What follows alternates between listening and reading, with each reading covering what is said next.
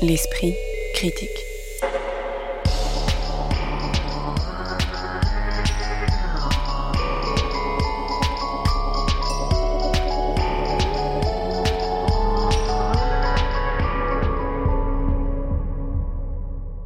Mediapart.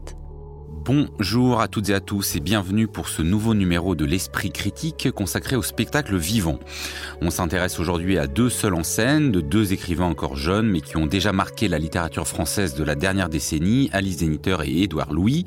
La première avec Je suis une fille sans histoire propose une décapante relecture des récits qui nous façonnent depuis la nuit des temps et réfléchit à la création de fictions plus égalitaires. Le second avec euh, The Interrogation, un texte coécrit en dialogue avec le metteur en scène suisse Milo Rao, qui en signe la mise en scène, revient une nouvelle fois sur son parcours de transclasse tout en livrant une réflexion sur les pouvoirs du théâtre. Et à l'occasion de sa reprise au théâtre de la Porte Saint-Martin à Paris, on revient aussi sur le succès depuis dix ans de l'adaptation de Cendrillon par le metteur en scène Joël Pomera. Pour en parler aujourd'hui en studio, Caroline Châtelet, qui écrit notamment dans la revue Regard, Agnès Eluin, qui travaille à la fois pour Politis, La Terrasse, Le Courrier de l'Atlas et Web, et Isée Sorel, que vous pouvez lire notamment sur le quotidien des idées en ligne AOC. Bonjour à toutes les trois. Bonjour. Je suis une fille sans histoire, sans S à histoire, c'est le titre du texte et du seul en scène proposé par la romancière Alice Zénitaire qui est présentée en ce moment au théâtre du Rond-Point à Paris, après avoir déjà tourné en France, de Valence à Lyon, en passant par Saint-Ouen, La Roche-sur-Yon ou Saint-Brieuc. L'auteur notamment de L'art de perdre propose ici une conférence performée sur l'art de la narration et la matière dont sont faites nos fictions, celles qu'on nous impose et celles qu'on peut produire contre ou en dehors des récits dominants. Dans une perspective féministe, elle repart de la réflexion de la romancière de science-fiction états-unienne Ursula Le Guin, qui se demandait comment notre civilisation de chasseurs-cueilleurs avait produit des récits ne parlant que de chasseurs et s'il était possible de faire vivre une fiction panier plutôt qu'une fiction lance, même si chasser le mammouth paraît plus spectaculaire que ramasser des érelles. Alice Zeniter se souvient ainsi avoir appris à l'école que les spermatozoïdes prenaient l'ovule d'assaut dans une course à la fécondation, lors de laquelle ce dernier restait passif avant de découvrir plus tard qu'en réalité l'ovule était hyperactif et les attirait à lui pour mieux les enlacer. On peut peut-être commencer, euh, Caroline Châtelet, avec euh, ce genre hein, qui est aujourd'hui la conférence au théâtre et de théâtre. Il y en a eu quand même beaucoup de proposés ces dernières années. Qu'est-ce qu'on fait ici à l'Isanitaire et à quoi tient que, à la fois, on apprenne énormément de choses, hein, qu'elle nous parle des fois d'ailleurs, elle joue de ça comme littéralement des élèves, et que pourtant on quitte assez vite le strict cadre de la pédagogie. Eh bien, déjà, ça tient euh, à son, à parcours elle, puisque Alice Zénitaire, euh, elle est autrice, c'est vrai qu'elle s'est vraiment fait connaître du grand public en tant que romancière, mais euh, elle est également autrice de théâtre euh, depuis longtemps, elle est metteuse en scène, elle a commencé vraiment par le théâtre, donc elle a cette pratique-là de, de la scène, donc ça tient déjà à ce parcours-là, cette plasticité. Ça tient également aussi peut-être à la naissance même de ce spectacle, qui est un spectacle qui a été porté par la Comédie de Valence, le Centre dramatique national de Valence, et qui est né pour tourner en décentralisation. Donc ce qui fait que c'est une forme euh, euh, très mobile où à la fois on a a une scénographie avec euh, trois différents espaces, l'espace d'écriture, l'espace peut-être plus didactique du, du, tableau avec le paperboard et une sorte de petit igloo où l'autrice par moment va se va se réfugier. Et donc c'est vrai que ça aussi ça nous amène un igloo de feuilles de papier. Hein. Oui, voilà, il faut il faut dire que tout cet espace est blanc et il est majoritairement constitué de feuilles qui sont vierges et où juste par moment elle va extraire les feuilles et les retourner pour nous faire découvrir les noms des différentes autrices et auteurs qu'elle va convoquer. Donc c'est vrai qu'il y, euh, y, a déjà tout aussi bien ce, dispositif que son parcours qui fait que elle, elle est autrice, mais elle va aussi basculer et donner corps à ce qu'elle incarne, à ce qu'elle porte, puisque euh, dans son texte, elle parle donc euh, de tout ce que vous avez cité, mais elle s'appuie vraiment très concrètement sur son expérience et sur son histoire à elle. Et donc on a plus qu'une conférence, une conférence augmentée avec un corps vraiment en jeu. Oui, parce que par rapport au texte hein, qui est publié à, à l'Arche, euh, Zeniter se met beaucoup plus à nu, raconte vraiment des choses intimes, euh, et ça fait passer sans doute ce texte qui est déjà intelligent dans une autre dimension, euh, Isée Sorel. Ben oui, moi je trouve que euh, c'est vrai qu'il y a cette euh, mode, ce dispositif maintenant de la, de la conférence théâtralisée qui peut faire un peu songer justement par ces espèces d'incursions intimes à une forme de TED Talk, mais dans une version beaucoup moins américaine, là beaucoup plus en effet intimiste, moins spectaculaire. Et ce qui est intéressant, c'est qu'il y a toute une dimension méta, enfin vraiment je trouve en plus elle s'attaque quand même à des sujets qui peuvent peuvent un peu effrayer quand on utilise des mots comme sémiologie, analepse, narratologie, etc., etc. Enfin voilà, le, public peut peut-être un peu se crisper, mais il y a tellement d'allant, il y a tellement un caractère ludique et beaucoup d'humour, je trouve, et un certain sens de l'autodérision qui fait que tout ça passe extrêmement bien. Enfin, on passe quand même un moment très plaisant, très agréable, et, et, pour ça, on peut quand même la, la féliciter. Anne Célin. Oui, moi je suis tout à fait d'accord. Moi j'ai beaucoup apprécié la manière dont Alice Zénitaire, quelque part, fait sa propre euh, dissection intellectuelle. En fait, euh, bah, on la connaît dans, ses romans pour creuser euh, des, histoires qu'on connaît peu. dans L'Art de père, donc elle s'intéresse à l'histoire de l'Algérie, où elle fait, alors c'est de la fiction, mais c'est aussi très nourrie par son, sa, propre euh, biographie et celle, de, et celle de sa famille. Dans Sombre Dimanche, euh, elle s'intéresse à l'histoire de, de, la, de la Hongrie. Euh, donc, et puis dans une autre, à l'histoire de, à l'histoire de l'Espagne, elle va toujours creuser comme ça dans des endroits de l'histoire qu'on connaît peu.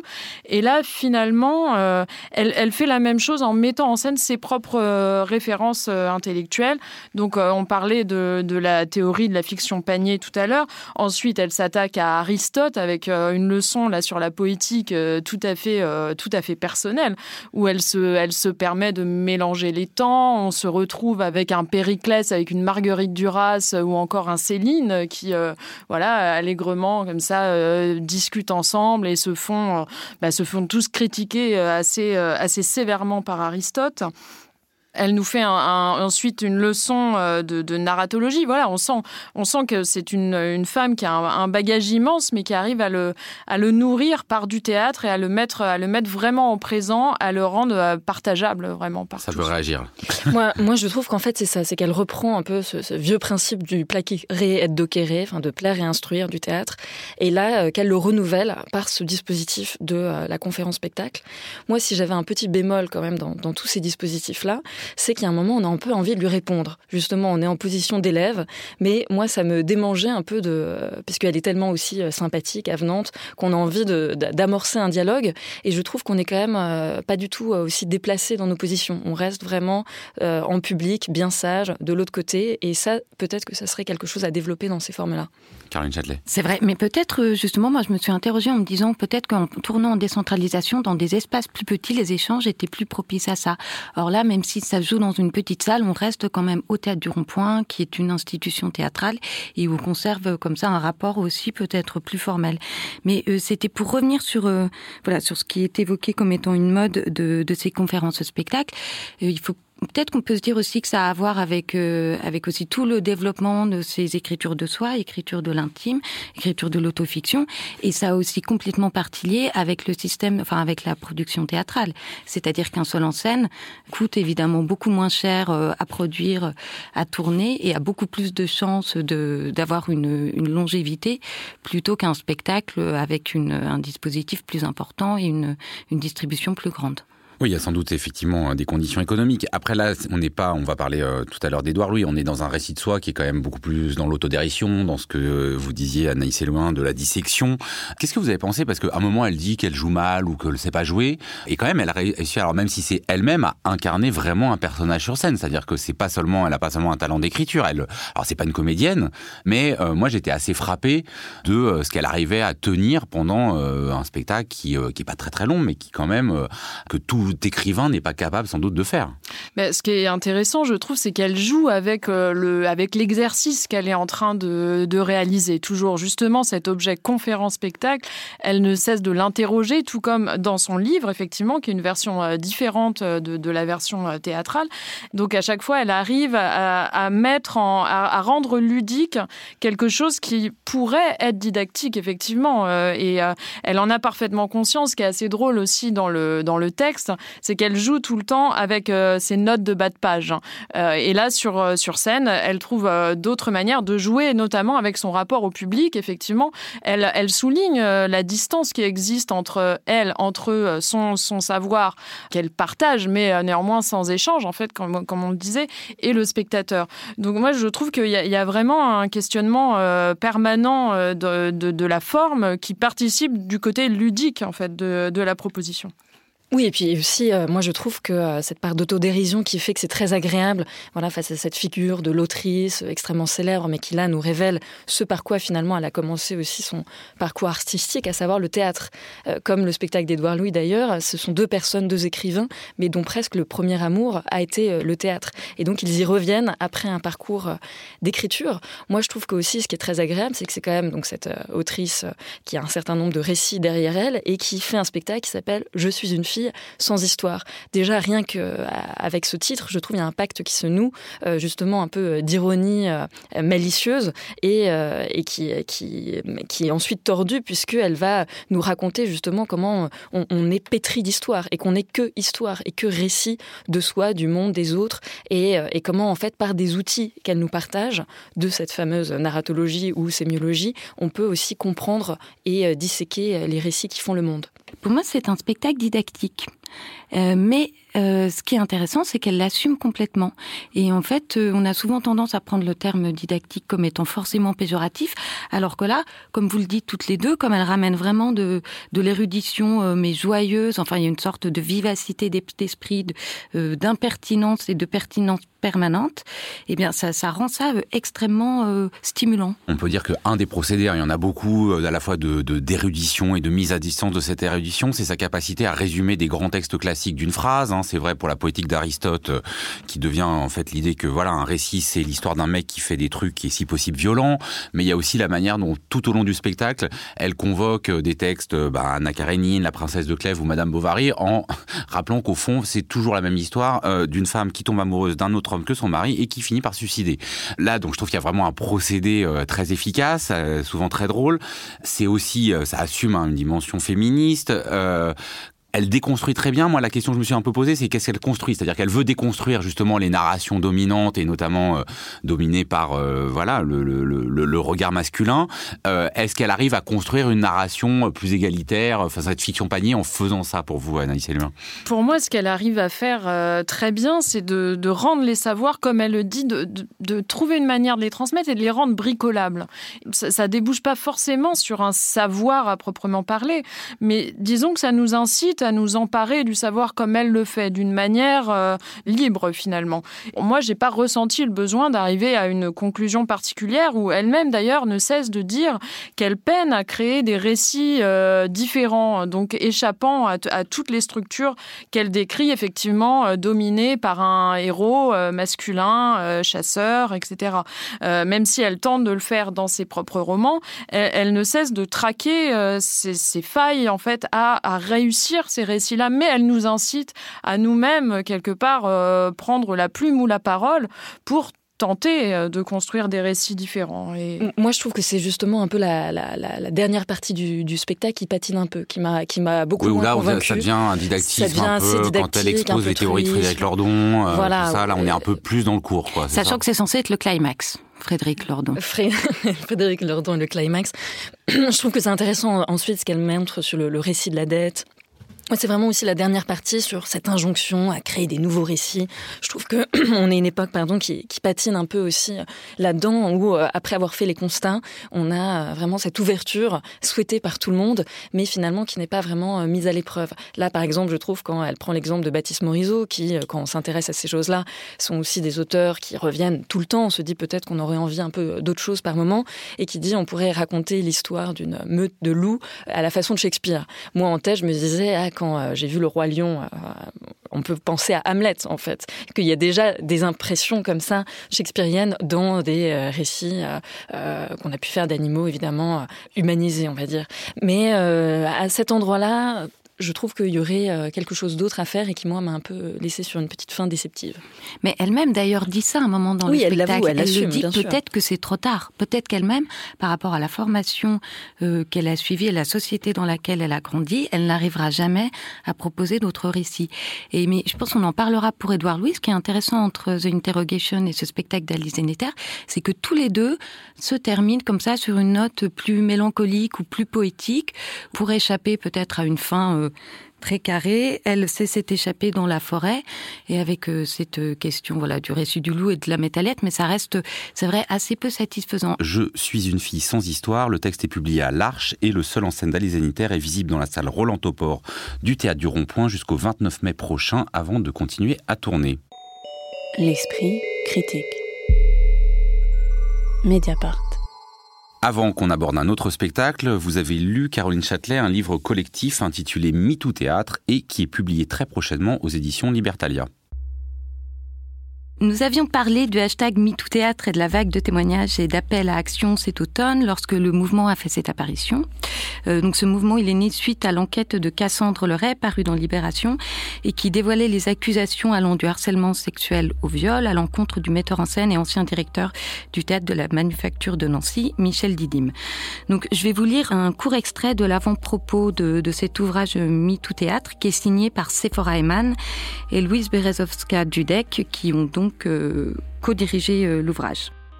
Nous sommes actrices, autrices, metteuses en scène, scénographes, administratrices de production, chargées de diffusion, techniciennes. Toutes nous travaillons dans le secteur du théâtre. Que nous soyons exposés sur les plateaux, que nous participions à façonner sa pensée et sa forme esthétique, que nous soyons en charge de sa construction administrative ou de production, toutes nous faisons un même constat. Si le théâtre a une fonction politique, c'est qu'il donne à voir le monde qui nous entoure et dans lequel nous vivons pour mettre au jour ses mécanismes, ses dysfonctionnements, son injustice autant que pour célébrer l'insondable, l'invisible et le merveilleux. Pourtant, ironie cynique, bien souvent ceux qui le fabriquent ne sont pas exempts de ces défaillances qu'ils prétendent montrer, dénoncer, voire combattre. En ce sens, le théâtre est bien un miroir du monde. Il porte dans sa structure même et dans sa fabrication, du plateau au mode de production, le même système de domination patriarcale que dans le reste de notre société. Le cœur de l'ouvrage, lui, comporte une bonne vingtaine de prises de parole qui sont signées majoritairement par des femmes. Tous ces témoignages évoquent soit des faits de violence vécus personnellement ou la déflagration suscitée par les révélations des derniers mois. Parfois émouvantes ou percutantes, toutes sincères et vraiment énergiques, toutes ces contributions, elles soulignent aussi la manière dont les discriminations, que ce soit le sexisme, le racisme, le classisme, transphobie, l'homophobie, le validisme ou la grossophobie, se nourrissent l'une l'autre. Dans cette répétition du même, où les femmes elles sont trop perçues uniquement par leur corps, qui devient alors un terrain de jeu pour euh, les artistes hommes, il se dit des vies écrasées, laminées, ainsi que le temps et l'énergie folle passés à lutter contre ces violences du temps que tous aimeraient pouvoir consacrer à la création, à leur travail, à leur projet. Mais dans ce livre choral aussi, à travers l'énumération des rapports euh, d'humiliation ou de domination, il y a aussi une certitude qui se déploie. Celle que la solitude, l'isolement et la peur sont en train de disparaître et qu'un combat collectif est à l'œuvre.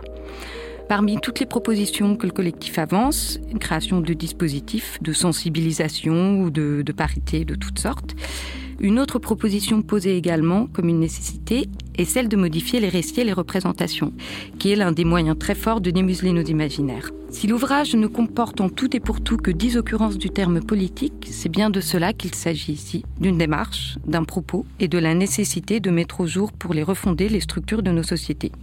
Et alors que l'on vient d'apprendre, pour ne citer que cet exemple, que l'ancien patron des députés LR, Damien Abad, tout récent ministre des Solidarités, a été signalé pour des faits présumés de viol, eh ben, on se dit qu'au théâtre comme ailleurs, il y a encore du pain sur la planche. L'esprit critique.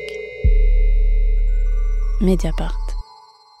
Cendrillon est une pièce écrite et mise en scène par Joël Pomera initialement en 2011 et qui n'a cessé depuis d'être reprise comme elle l'est en ce moment au théâtre de la Porte Saint-Martin à Paris jusqu'au 19 juillet prochain. Le célèbre metteur en scène y donne son interprétation du célèbre conte en le régénérant par son écriture et son dispositif scénique. Il s'agit d'un spectacle pour enfants mais que beaucoup d'adultes viennent voir sans être accompagnés de mineurs. Comment, euh, Anaïs Loin, expliquez-vous le succès de ce spectacle qui ne se dément guère depuis euh, des années alors, bah, c'est un succès que l'on peut expliquer euh, déjà à celui, d'une manière plus générale, de Joël Pomera et de sa compagnie euh, Louis Brouillard, donc, qui est né en, 1990 et qui a commencé à se faire connaître vraiment euh, dans les années 2005, je crois. C'est à ce moment-là qu'on commence beaucoup à en entendre parler.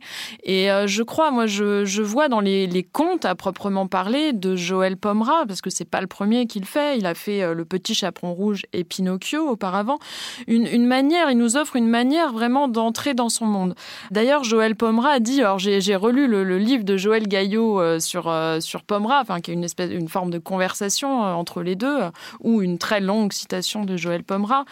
il nous permet de, comprendre donc la première période de, Joël Pomera qui arrive juste avant la première création donc de, de Cendrillon. Il nous dit là que le conte est vraiment la, la structure première de son théâtre. Euh, donc même lorsqu'il crée des pièces pour adultes, il fait d'une certaine façon du conte. Il dit même d'une certaine façon, les contes relèvent d'un parti pris d'écriture que j'ai adopté depuis longtemps, qui consiste à chercher à décrire des faits fictionnels comme s'ils étaient réels.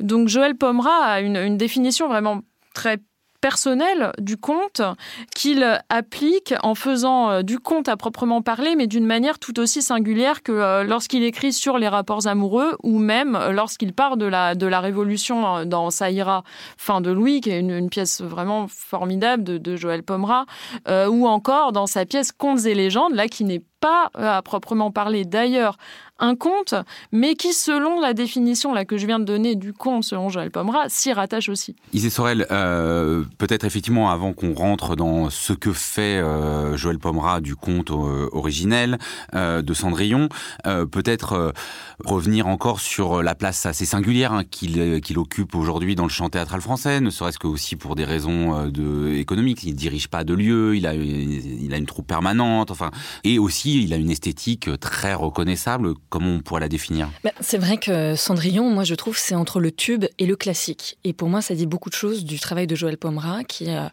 réussi à allier une énorme popularité et en même temps une euh, gigantesque exigence. Après, je trouve c'est que Joël Pomera, il a, il est à la fois auteur, là encore, mais c'est aussi un, de ces fameux auteurs de plateau, comme on dit. Pour lui, la, lumière, la musique, la mise en espace des corps est tout aussi importante que la parole. Et d'ailleurs, j'ai l'impression qu'on pourrait utiliser vraiment le mot d'architecture pour montrer euh, la puissance formidable de, de ces spectacles. Et à ça s'ajoute aussi le fait que justement le conte, pourquoi? Parce qu'il s'intéresse essentiellement à des structures qu'il ensuite il déploie dans des choses avec des références connues de tout le monde, que ça soit dans la musique. Il y a plein de clins d'œil et de jeux d'intertextualité avec le conte originel, etc., etc. Tout ça, pour moi, explique véritablement le, succès de, de, son œuvre. Succès de son œuvre aussi qui est lié vraiment à son rapport au plateau qui est très particulier, où lui, il part toujours de la boîte noire. C'est-à-dire que là où pour beaucoup de, de, metteuses et de metteurs en scène partent d'un espace blanc, lui, c'est euh, il part euh, du cube noir et c'est euh, avec ce Éric Soyer, donc qui est son créateur lumière, qui va sculpter les, les espaces. Donc il y a vraiment quelque chose de l'ordre de la prestidigitation. Oui, ben, je trouve que notamment par rapport aux deux autres spectacles dont on va parler aujourd'hui, c'est encore un auteur qui croit puissamment à la fiction au théâtre, au merveilleux, et à, pour le coup, nous raconter des histoires avec des personnages. Oui, quasiment à l'illusion, enfin. Complètement. Il y a quelque chose de la, de la magie et dans cette épaisseur des noirs, de ces personnages qui apparaissent, plus ou moins grotesques comme des figures, où pour le coup, il n'est pas du tout dans l'injonction au réel d'autres formes de, théâtre aujourd'hui. Et en même temps, nous ne sommes pas que dans l'illusion et que dans la magie. C'est-à-dire qu'il y a un trouble euh, de par euh, les artifices scéniques et en même temps, on est dans une langue très crue et très contemporaine et où le conte est complètement réactualisé, où là, on voit bien que les rapports, que ce soit de Cendrillon, euh, du prince charmant ou des deux demi-sœurs de Cendrillon avec leurs parents respectifs, sont vraiment des rapports contemporains, des rapports d'aujourd'hui dans la langue aussi. Oui, alors justement, qu'est-ce que fait Anaïs Eluin Qu'est-ce que Joël Pomeran fait? C'est-à-dire qu'à la fois la, la structure, l'histoire sont euh, totalement reconnaissables, mais euh, la chaussure n'est plus celle de Cendrillon, mais celle du prince. Le prince euh, est très loin du beau gosse des représentations enfantines. La marâtre se pousse du col et ne elle-même et non plus ses filles. Enfin voilà, il y a, plein de, modifications, mais qui sont pas non plus du détournement. On n'est pas dans simplement du second degré, de l'ironie. C'est pour ça que je parlais plutôt en introduction de régénération que de détournement. Moi, je crois que ce que fait Joël Pomera, c'est revenir à ce qu'était le conte avant que le conte devienne associé vraiment à l'enfance, donc avec des, des, auteurs, là pour Cendrillon, on pense bien sûr euh, aux frères Grimm ou à Charles Perrault. Euh, le conte de Cendrillon existait déjà, il y a eu énormément de versions populaires de, ce conte-là, qui n'était pas destiné aux enfants, mais à tous, et qui visait à offrir des savoirs, à être des objets de, de réflexion. Et là, pour moi, ce que fait Pomera en réactivant ce conte et en le transformant, en le, en le, faisant dialoguer avec notre époque, nous ramène aussi à, quelque part à la violence originelle de, de, ce conte, notamment en mettant le deuil de la mère de Cendrillon au, cœur de la fiction, plus euh, peut-être, enfin, qui plus que ça n'est le cas, euh, en tout cas dans les deux versions euh, les plus connues du conte. Donc parce que la, la mère, en fait, meurt au début de l'histoire et dit à l'oreille de Cendrillon quelque chose qu'elle ne comprend pas. Et cette incompréhension va être la, la cause du comportement de Cendrillon, qui est d'ailleurs très particulier, qui n'a rien à voir avec le comportement qu'elle développe dans le conte de, de Perrault ou même de Grimm, où là, on a affaire à une Cendrillon qui d'ailleurs reste enfant. Ça, c'est assez intéressant parce qu'on l'imagine jeune fille euh, dans les contes de Perrault et de Grimm. Là, elle est enfant. Mais jouée euh, par une adulte. Jouée par une adulte, jouée par une et je adulte, trouve que ça, euh, Léa Millet, qui est incroyable d'ailleurs, il faut le souligner, d'autant plus qu'elle est, elle c'est une reprise de rôle et elle vient d'arriver auprès de, auprès de Joël Pomera, ce qui montre aussi sa capacité à transmettre une manière de jouer à des acteurs comme ça qui viennent, qui viennent d'arriver. Et je trouve jouée par une adulte, et ça, ça me permettrait de rebondir à ce que vous avez dit à Joseph, à savoir c'est un spectacle pour les enfants. Moi, je ne sais pas. C'est un peu comme les contes. C'est un spectacle euh, où l'on parle des enfants, mais pour tout le monde. Et c'est vrai qu'en reprenant la, violence originelle euh, des contes de Grimm avec cette, euh, ce deuil impossible, toutes ces transfigurations qu'il fait, moi je trouve là où il pommera aussi, ça tient du génie, c'est par exemple cette idée de la montre bracelet, puisque la petite fille imagine que sa mère lui a dit Ah, si tu arrêtes de penser à moi, eh bien je vais mourir pour de vrai. Donc on imagine. donc elle s'est mis un rappel sonore sur sa montre pour ne, pas faire ça. mais, mais cette question du deuil aussi, ça permet d'autres choses. Ça permet déjà le fait que nous, spectatrices et spectateurs qui normalement connaissons intégralement le conte, ça veut dire que dès le début, comme en fait le récit euh, début donné par deux narrateurs où on nous dit euh, cette histoire de, de, la mère mourante qui, qui, livre quelque chose à sa petite fille et la petite fille entend mal la phrase, ça veut dire qu'au final nous sommes comme les personnages, comme Cendrillon, nous ne savons pas ce que la mère a vraiment dit. Donc ça crée aussi une sorte de suspense, ce qui bouleverse notre perception habituelle de ce conte-là, mais ça nous met aussi en garde par rapport à la parole, en fait, par rapport aux au dangers et aux écueils, aux incompréhensions nées, euh, nées de la parole. Le véritable malentendu. Vous avez raison de dire euh, à la fois que Joël Pomera réussit à rendre contemporain ce conte tout en allant au fond euh, rechercher quelque chose d'original là-dedans, justement en, le rendant moins euh, mièvre euh, que certaines versions euh, pour enfants, alors vraiment pour enfants et seulement pour enfants ont pu donner. Est-ce que quand même ce spectacle, vous trouvez pas qu'il a un peu vieilli, pas forcément dans un sens négatif, mais par rapport à sa création il y a dix ans, à la fois dans ses formes, à la fois peut-être dans son écriture avec cette espèce de comique de répétition. Est-ce que on pourrait dire qu'il est daté sans forcément que ce soit un reproche? Mais voilà, moi j'ai aussi eu l'impression d'être plongé dans un théâtre pas tout à fait contemporain, Anaïs Alors là, moi non, pas du tout. J'ai pas vu la première version, à vrai dire, de, Cendrillon. Donc là, c'était pour moi une, découverte. Et je trouve pas du tout parce qu'il n'est pas, il échappe à toute époque en fait. Il n'est jamais, euh, il n'est jamais, il n'est pas ancré dans le présent, euh, comme aucune pièce de Joël Pomera d'ailleurs n'est ancrée dans, le présent. Bah, ça dépend. Est-ce que vous parlez formellement ou dans son propos? Dans son propos. Ah bah pour moi, il l'est complètement ce sont des adultes euh, dysfonctionnels, enfin qui sont euh, tous un petit peu, enfin entre la mère autoritaire, la belle-mère, le père de Cendrillon qui est le père qui n'est pas capable euh, de protéger sa fille, et voilà qui est lâche, et le père du prince qui lui n'est pas capable de lui annoncer que sa mère est morte et ça fait des années que le prince est comme ça. On a on a toujours des rapports parents-enfants qui sont un peu dysfonctionnels, des adultes complètement névrosés. On a aussi des enfants qui sont névrosés. Cendrillon est dans un rapport masochiste où elle ne cesse de se charger euh, de tâches permanentes. Et on voit que les enfants eux-mêmes ont du mal à grandir dans cette, euh, voilà, dans ces rapports-là un peu complexes. Oui, tout à fait. Après, moi, je pense pas que ce soit des structures euh, qui correspondent forcément à une époque. Les structures que vous décrivez, effectivement, elles sont, pour moi, elles, existent. Et d'ailleurs, c'est des structures du conte qu'utilise Pomera à la fois ici, mais aussi dans d'autres pièces, qui sont extrêmement reconnaissables et qui permettent aux spectateurs vraiment de s'en s'emparer du récit. Et pour moi, ce n'est pas des, des, choses vraiment liées à l'époque. Ce qui peut peut-être l'être le plus, c'est la féminité que Pomera attribue à sa Cendrillon, qui est une féminité très paradoxale, assez brute en fait, vraiment complètement contraire à la fragilité qu'on lui trouve chez Perrault ou chez Grimm. Là, on a une, une Cendrillon qui est assez provocatrice et qui va elle-même au devant des tâches qu'on lui euh, attribue plutôt que de les subir. Des tâches ménagères notamment. Donc euh, en, cela, oui, effectivement, c'est assez C'est un personnage qui s'auto... En fait, elle ne subit pas seulement la violence de ses demi-sœurs et de la belle-mère, mais aussi celle qu'elle s'inflige à elle-même. Et pour moi, c'est une grande pièce du passage de l'enfance à l'âge adulte. C'est le cas aussi pour le prince, puisque c'est l'histoire quand même de deux deuils impossibles. L'un qui n'est même pas possible puisqu'il ne sait pas que sa mère est morte, et euh, Sandra, surnommée Cendrier dans la pièce, euh, et, celle qui va lui révéler euh, cette mort-là. Donc c'est vraiment le passage pour moi à l'âge adulte et assumé envers tous ces dénis-là. Euh, et, une autre chose qui fait contemporain par rapport, je trouve, au, au conte, c'est la fin, c'est pas et ils eurent de beaux enfants, ils se marièrent, etc. Non, c'est un peu le tragique de la vie normale, à savoir ils se sont aimés, ils ont une histoire, et puis ils se sont séparés, voilà. Et je trouve qu'il y a eu, il y a tous ces effets aussi d'étrangeté du fait que cette voix off, cette voix de conteuse. alors, qu'est-ce que vous en avez pensé de cette voix de conteuse? Parce que voilà, c'est certes charmant, mais est-ce que ça fait pas un peu artificiel, notamment avec ce, français euh, très accentué? C'est une italienne, donc, mais euh, je pense que c'est vraiment volontaire. Donc déjà, en plus, on a un dédoublement du narrateur, parce qu'il y a cette voix off de cette comédienne italienne avec l'accent marqué, et à côté de ça, nous voyons nous sur scène euh, un homme qui lui va faire des gestes, et on a une désolidarisation. Et certains des mots apparaissent en arrière-plan. Voilà, sur un sur un ciel bleu, et donc on a une désolidarisation. On a, on a, une désolidarisation complète euh, au final de, de, la parole et des gestes, c'est-à-dire que c'est pas du tout, on n'est pas du tout dans un rapport illustratif. Et je trouve que c'est une manière aussi de nous rappeler à quel point peut-être ces contes-là, enfin, ils nous sont transmis d'abord à l'oral. Ils nous sont racontés oralement.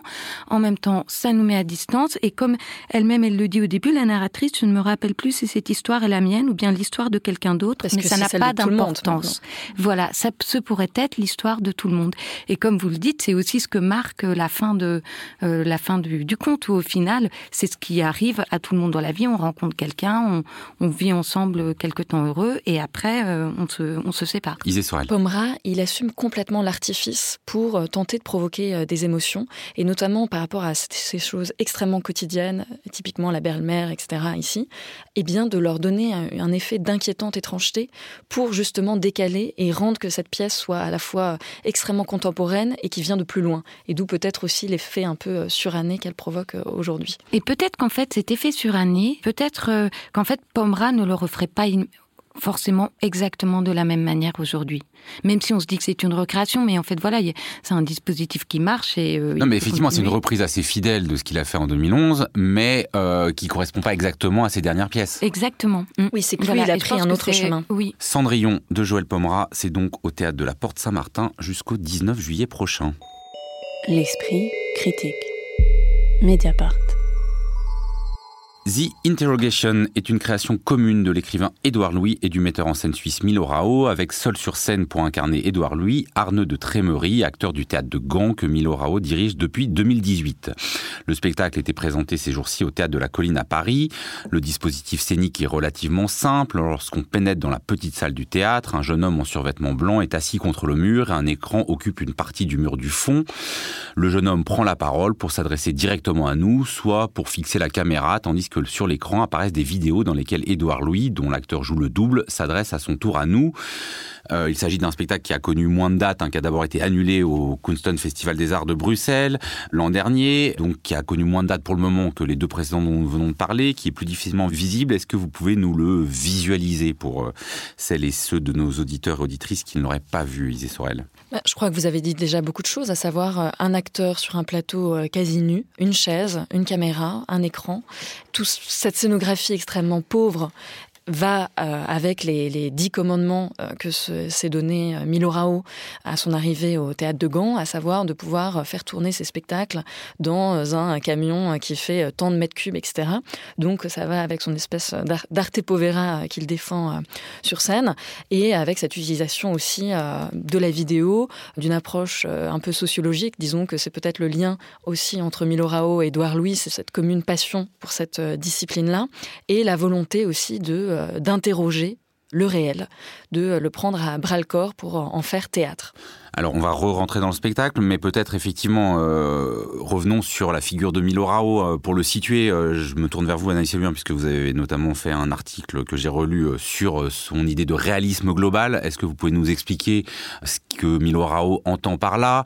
Et puis aussi, c'est parce que sa production visuelle et théâtrale est telle depuis déjà quelques années qu'on ne peut pas vraiment le résumer en quelques mots, même s'il y a eu des pièces marquantes, hein, notamment sa, sa, trilogie où il y avait les derniers jours de Ceausescu ou Et Radio sur euh, la radio Mille Collines au Rwanda, qui voulait à la fois euh, faire revivre, euh, rejaillir des événements du passé, mais en donnant cette distance que peut permettre le théâtre et le passage du temps. La figure de Milorao, elle excède vraiment le, milieu théâtral, et c'est en, cela peut-être qu'il peut rejoindre Édouard Louis, dont les livres ont, voilà, ont trouvé un écho au-delà du milieu littéraire. Alors Milorao, il fonde en 2007 ce qu'il appelle l'International Institute of Political Murder, euh, qui n'est pas une compagnie de théâtre, hein, mais c'est une société de production qui continue de diriger tout en étant maintenant, euh, enfin depuis 2018, à la tête euh, du NTGAN.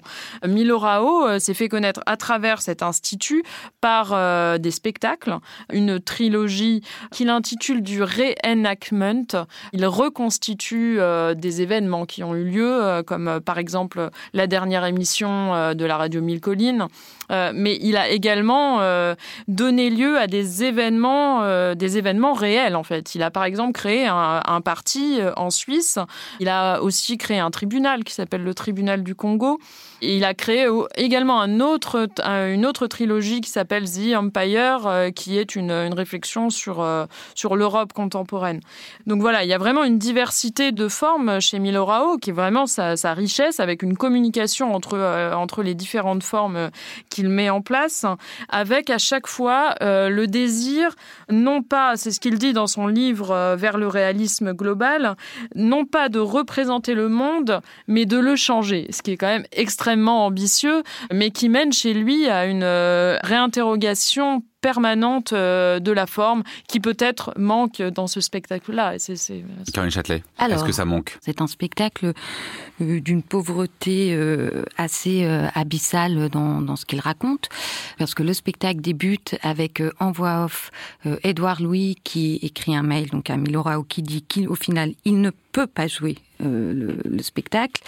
Et donc va se mettre en place ce comédien qui est vraiment dans une sorte de mimétisme qui va porter euh, la, la parole d'Édouard Louis. Oui, qui ressemble, hein, il faut bien le dire, à Édouard Louis en un peu plus jeune, qui épouse son style vestimentaire, euh, qui fait tout ça. Oui, voilà, voilà. Le spectacle joue vraiment sur l'ambiguïté et par moments, Édouard Louis euh, revient lui à l'écran, enfin projeté en vidéo et se met en place aussi des jeux de, de regard ou des jeux tout court avec le, le comédien qui l'incarne.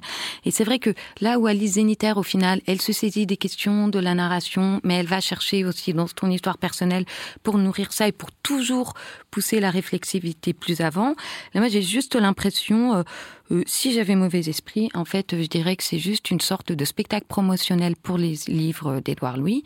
Mais en fait, euh, c'est aussi surtout une sorte de plaidoyer pro-domo pour lui-même et une sorte de, de mise en, en, place de, de procédures, enfin de, de, victimisation, de misérabilisme, comme s'il souhaitait déclencher et susciter de manière très forcée et volontariste l'empathie et l'attention du, du public à son égard il prétend, avec Milorao, aborder dans ce spectacle les questions euh, euh, des violences de classe euh, et de, des violences et politiques et parler du nord de la France. Oui, je trouve que c'est c'est un peu Édouard Louis et son double, mais le double qui est extrêmement redondant, à savoir que les livres d'Édouard Louis ont eu du succès et là, c'est il nous ressort un peu la même recette sur son histoire.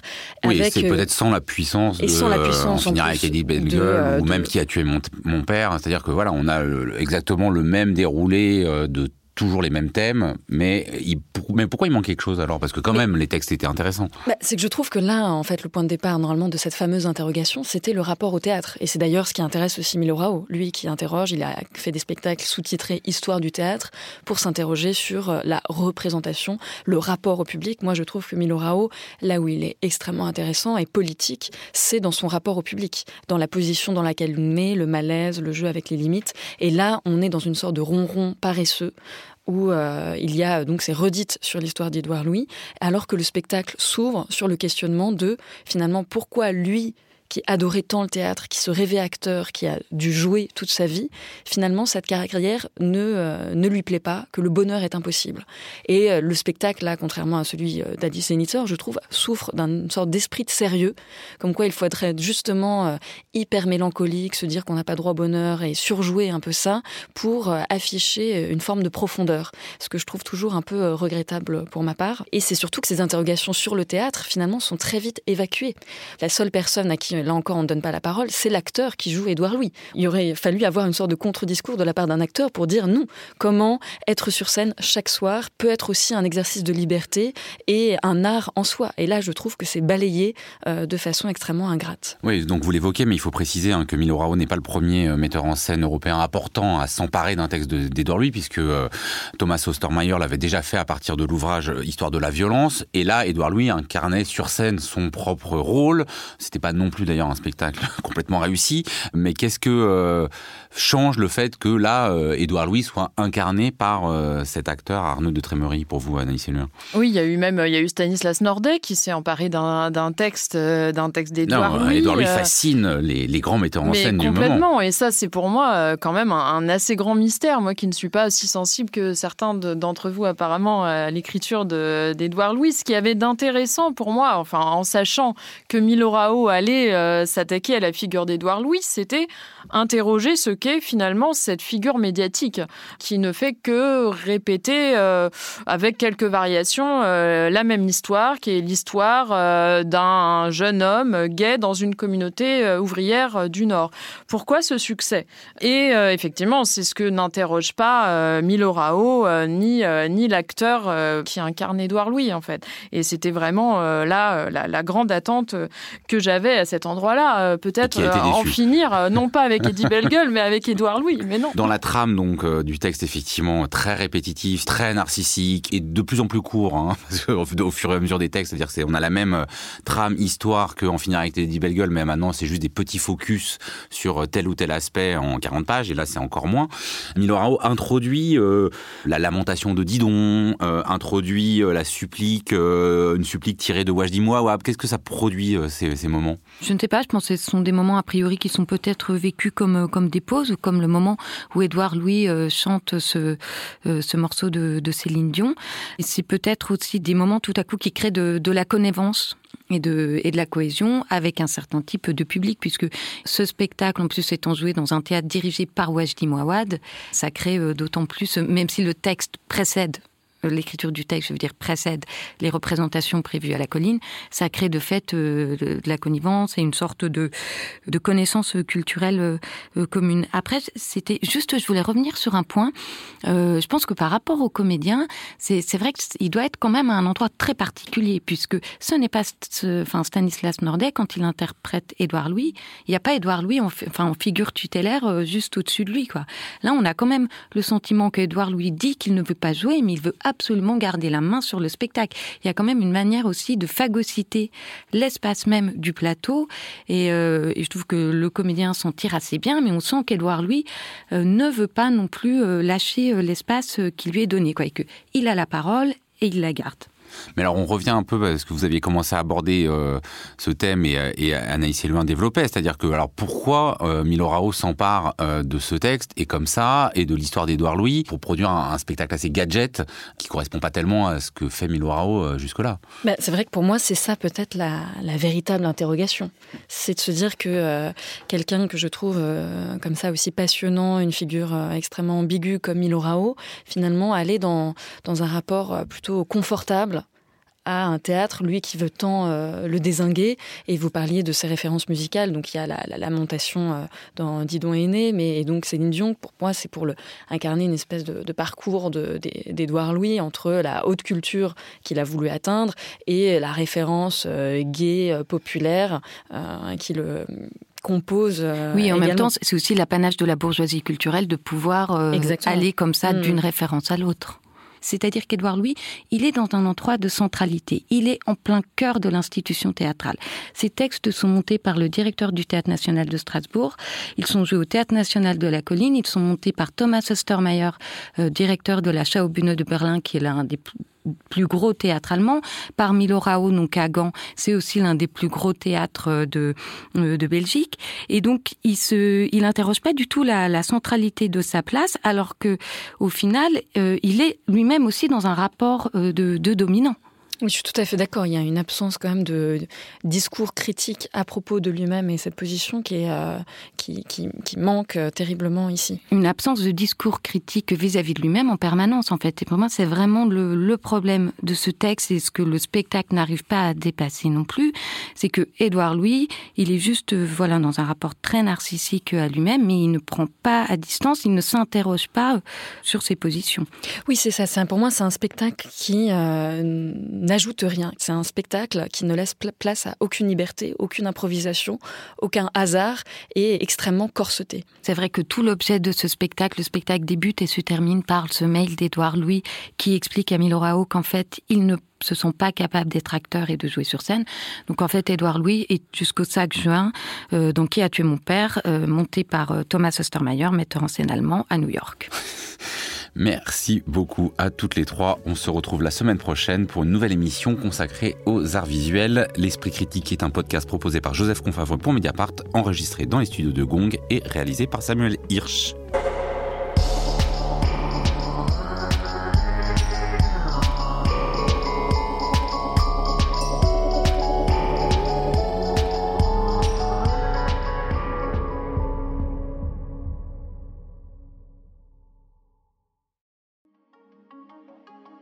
Pour ses 16 ans, Mediapart organise un festival au 104 à Paris.